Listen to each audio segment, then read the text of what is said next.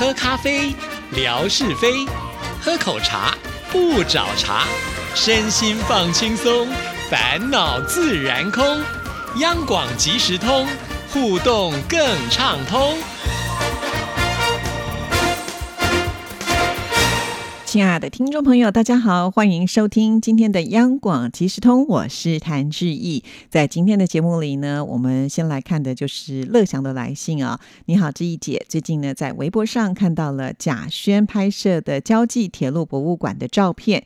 原来从青岛通往济南的交际铁路是德国人建造的啊。当时青岛成为德国殖民地。德国为了进一步掠夺山东省的资源，所以修建了这一条铁路。如今，这座交际铁路博物馆就是原来济南火车站的站房啊。这些照片再现了民国初年风云变幻的历史。经过不懈努力之后，中国收回了交际铁路的路权。从外观上看，交际铁路博物馆的这一座小洋楼好漂亮啊！门口呢还有仿古的小火车。百年以来，交际铁路也成为了青岛到济南沿线的经济发展做出了重要的贡献。这次贾轩游览了济南、曲阜、威海等城市，每到一地都会参观当地的博物馆，使我也深刻的感受到山东的悠久历史和灿烂文化。比如在山东曲阜的孔子博物馆，里面的人物雕像都栩栩如生。孔子和弟子们的肖像画也很传神。至圣先师孔子不但是中国的伟人，而且也影响了亚洲各国，特别是日本、韩国还有东南亚的国家。从博物馆当中的藏品看起来，孔子的后代也成为了历朝历代的中流砥柱。通过这些博物馆，使人能够增长知识，而且都是免费参观，真的是获益匪浅。好，对，我们都免费参观，但贾轩他要付钱了啊。一般的呃，这个博物馆都是要门票的嘛，哈。那但是我们的听众朋友就是很棒啊，呃，每到了一个地方之后呢，都会把这些呃景点的呃重要的部分呢拍摄下来，然后传到志毅这里来。那志毅呢再把它贴出去之后呢，听众朋友就不用舟车劳顿，也不用花钱买门票哈，就可以呃一样看得非常的过瘾哈。其实每一次呢看到贾轩传给志毅的这些照片，我真的是非常的佩服贾轩。他一定是一个求知欲很强的人哦。现在呢是在念研究所嘛，哈，那自己可能本身呢就是很有研究的精神，因此我发现只要到了假日啊，他选择的这个旅游景点多半都是以博物馆为主哦。这个我觉得是非常的了不起啊。其实我不知道听众朋友呃去参观博物馆都是一个什么样的心态，呃，有些人可能会觉得说啊，因为这里很有名啊，我就来这里看一看呢，可以呢到这个博物馆，因为是室内嘛，夏天可能。可以吹吹这个空调也蛮舒服的，可是呢，馆里面呢，呃，收藏的是什么样的馆品？有没有仔细的看呢？哈，其实这些我们在看博物馆的时候，都会发现有些人是走马看花，好像绕一圈就出去了。事实上，我觉得博物馆你要细细的去品味，你要细细的去感受。那不是说你有到了那里之后呢，找了这个展品的一些介绍，或者呢是借了这种所谓的语音的导览，哈，那边看呢边了解，就这样子而已。其实我。觉得的是去之前就应该要做点功课啊，就是你为什么要来这个博物馆？那你的目的是什么？当你的这个目的呃比较清楚之后呢，你再来参观这些博物馆里面的馆藏，你才有办法呢，就是呃有这种互动性的感受哈。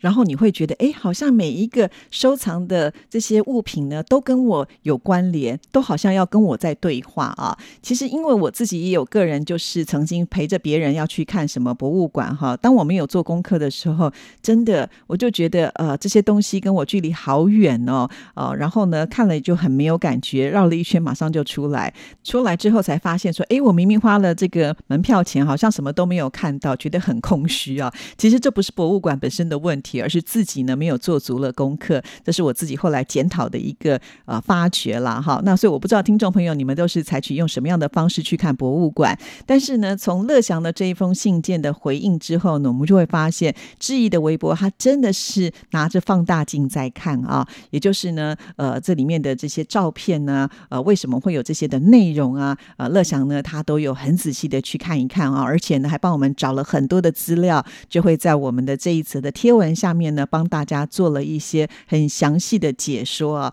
所以，如果听众朋友对于这些博物馆有兴趣，你甚至呢，已经真的是不用本人到现场去了，哈，就是看志毅的微博，再加上呢，呃，乐祥为我们做的一些解说。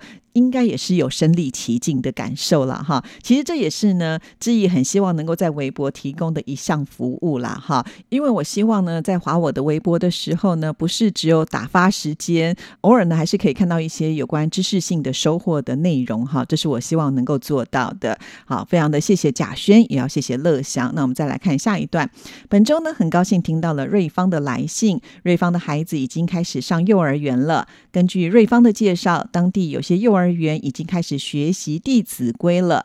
几年前，我的孩子浩俊也有背《弟子规》，我家里也买了《弟子规》的书，《三字经》和《弟子规》都是三个字一句，比较好记，而且内容很实用，对于孩子的启蒙也有好处。将来到了小学高年级，语文课本里面呢也会学到这方面的内容。本周也有听到莆田依依的信件，上次感谢依依分享了在江西乘坐高铁时的风光，也祝依依在。新的公司工作顺利。看到这段信呢，我又觉得好温暖哈。在我们呃听众群里面呢，真的是大家都会彼此互相的关心啊。尤其呃这个瑞芳呢，他因为有一段时间又要照顾小孩嘛，所以呢就比较没有在微博啦或者是呃信件来互动。可是呢，大家心里面都有瑞芳啊。因为呢，在新北市有一个区域啊，就叫做瑞芳哈。那志毅呢，每一次要去基隆呃的时候，都会经过这里。那拍了一些照片，然后就会有这个地名的标示嘛哈。很多人就想说啊，这个瑞芳哎，好想念他之类的点点点哈。可见我觉得瑞芳在我们听众朋友当中呢，他是相当成功的，相当受欢迎哈。那瑞芳因为现在孩子上幼儿园了嘛，也比较有时间可以来到微博。我也有看到他想要抢沙发啊，呃，虽然。那他也觉得很难抢，不过呢，还是蛮支持之意的啦。谢谢瑞芳啊，对，其实孩子大了就应该拨一点时间给自己嘛，哈，毕竟呢，在这边有这么多的好朋友，呃，大家呢也都是期待的能够跟瑞芳来互动。其实从这一段的这个信件内容，我真的也发现我们的听众朋友都是好爸爸、好妈妈，非常的重视孩子的教育啊，所以早早的就会陪孩子一起来呃这个学习，呃，这个是很不容易的一件事情。但是我看到了。不管是瑞芳啦，或者是乐祥啦，甚或是依依啊，他们都是非常的努力，能够做到啊，就是呃，即使自己再忙，但是呢，都不会忽略了照顾小孩子的这个教育的部分。这一点呢，我真的是非常的佩服啊，因为我自己觉得我这一方面呢，真是远远不及听众朋友。好，那我们再来看这封信的最后一段。本周新唱台湾颂节目播出的旅行歌曲特别的好听，王心莲和郑华娟合唱的《往天涯的尽头》。头单飞很有正能量，使人听了之后充满了豪情跟希望。还有侯湘婷的《一起去巴黎》，特别的浪漫。原来这首歌曲呢，陈绮贞也有参与创作呢。当时侯湘婷发行《爱之旅》专辑，里面都是关于旅行的歌曲，还有很多的口白。很喜欢这一张《爱之旅》的专辑。专辑当中的歌曲《东京之吻》也很棒哦。节目播出，小旺福所演唱的《环游世界》是我第一次听到，感觉旋律很轻松，好希望也能够像歌词当中描绘的那样环游世界，英国、美国、法国、韩国、德国、阿拉伯。另外呢，我也很喜欢戴佩妮一个人的行李，陈绮贞旅行的意义，黎明眼睛想旅行。也很羡慕台湾护照能够免签好多个国家，可以自由的环游世界啊！其实要环游世界，不只是这个护照免签而已啊，也是要有点钱才有办法哈。刚才有提到，就是小旺福歌词里面呃描绘的有英国、美国、法国、韩国、德国、阿拉伯。突然发现，哎。我只有阿拉伯还没有去过，哎，好像我也去过蛮多的地方啊。不过呢，能够去欧洲其实是跟我主持的工作有关系了哈。当时呢，就是参与侨委会的活动啊，就是组团我们去宣慰侨胞啊，那也很有幸呢去了很多的地方。在那个阶段呢，其实自己觉得好累哦，压力好大，又要表演，那我又不是这方面的专才啊。可是现在事后回想，就觉得其实撇除那一个工作的压力之外呢，我们也是收获多多啊。因为在这么短的时间之内，跑遍了呃欧洲很多的地方啊，看到了不同的美丽的风情。直到现在呢，我回忆起来啊，都已经忘记那些比较呃劳累啦，或者是压力的部分，反而是很多美好的回忆啊。所以旅行这一件事情，它非常的有趣啊。会在新唱台湾颂当中呢，用这样的主题，最主要的原因，我们也都知道，戴胜峰老师是心理方面的专家嘛，哈。他在节目里面也有提到啊，其实人的心啊，就是是会渴望想要去一些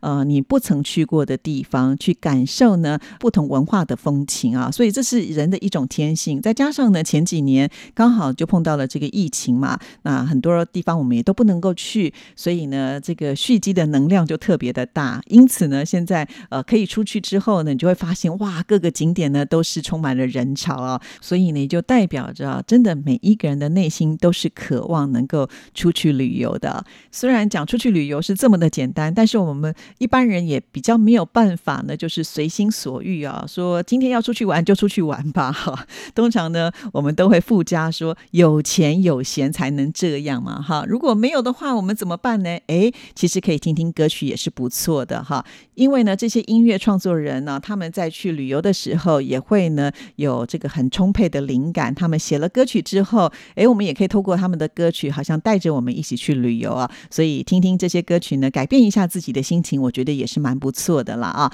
谢谢乐祥，每次听节目的时候都是这么的仔细，都会给致意回馈跟反应啊。因为呢，在新唱台湾颂这个节目呢，其实不管在选曲或者是节目之前的一个准备功课，致意都花了很多的时间跟精力哈。所以也很想听听看其他听众朋友对于这个节目听的感受性哈。不过很遗憾的就是我没有办法把它做成节目视频放在微博上让大家听啊，因为。播了很多的歌曲，这些都是有版权的问题。希望呃可以的话，我们的听众朋友就到我们的官网上来听喽哈。期待有更多的人对于这个节目的一些反馈。好，那接下来呢，我们来看下一封信件。这封信件呢是美霞的来信啊。那美霞呢，可能也是听到志毅念出了这个依依的信哈，提到了就是换工作的问题，所以美霞就说啊啊，说到了换工作，一切都要重新开始啊。十几年前呢，他也换了一家新的公司，在全新的一个环境里面呢，难免都会出现一些状况跟问题，压力很大。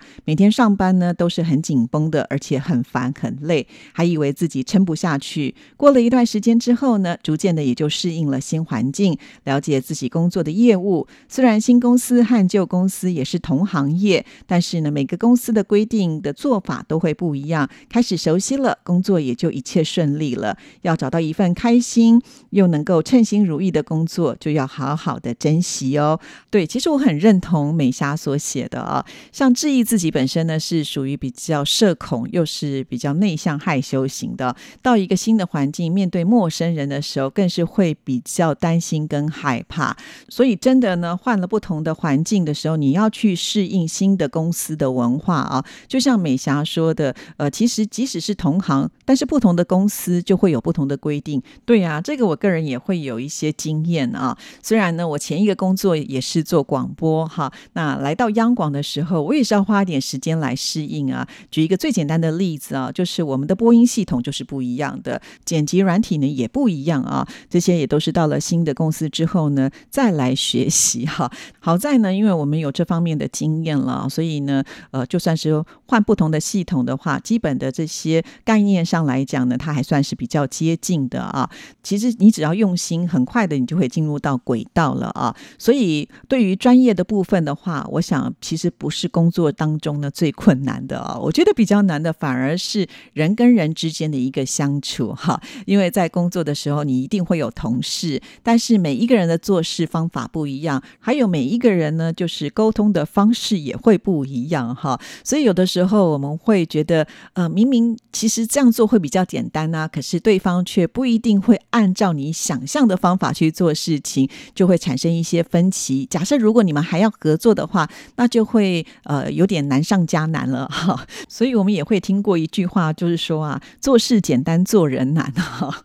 对，这个做人的学问是非常非常的大啊。那要在一个工作环境当中做到这个人和，大家都喜欢你，大家呢也都愿意跟你来合作，那就是非常了不起的一件事情了。不知道听众朋友会不会呃也有这样子一种认同感？也欢迎呢大家在这一则的节目视频下留言，写出你的看法哦。好，今天节目时间到了，谢谢美霞，我们明天见喽，拜拜。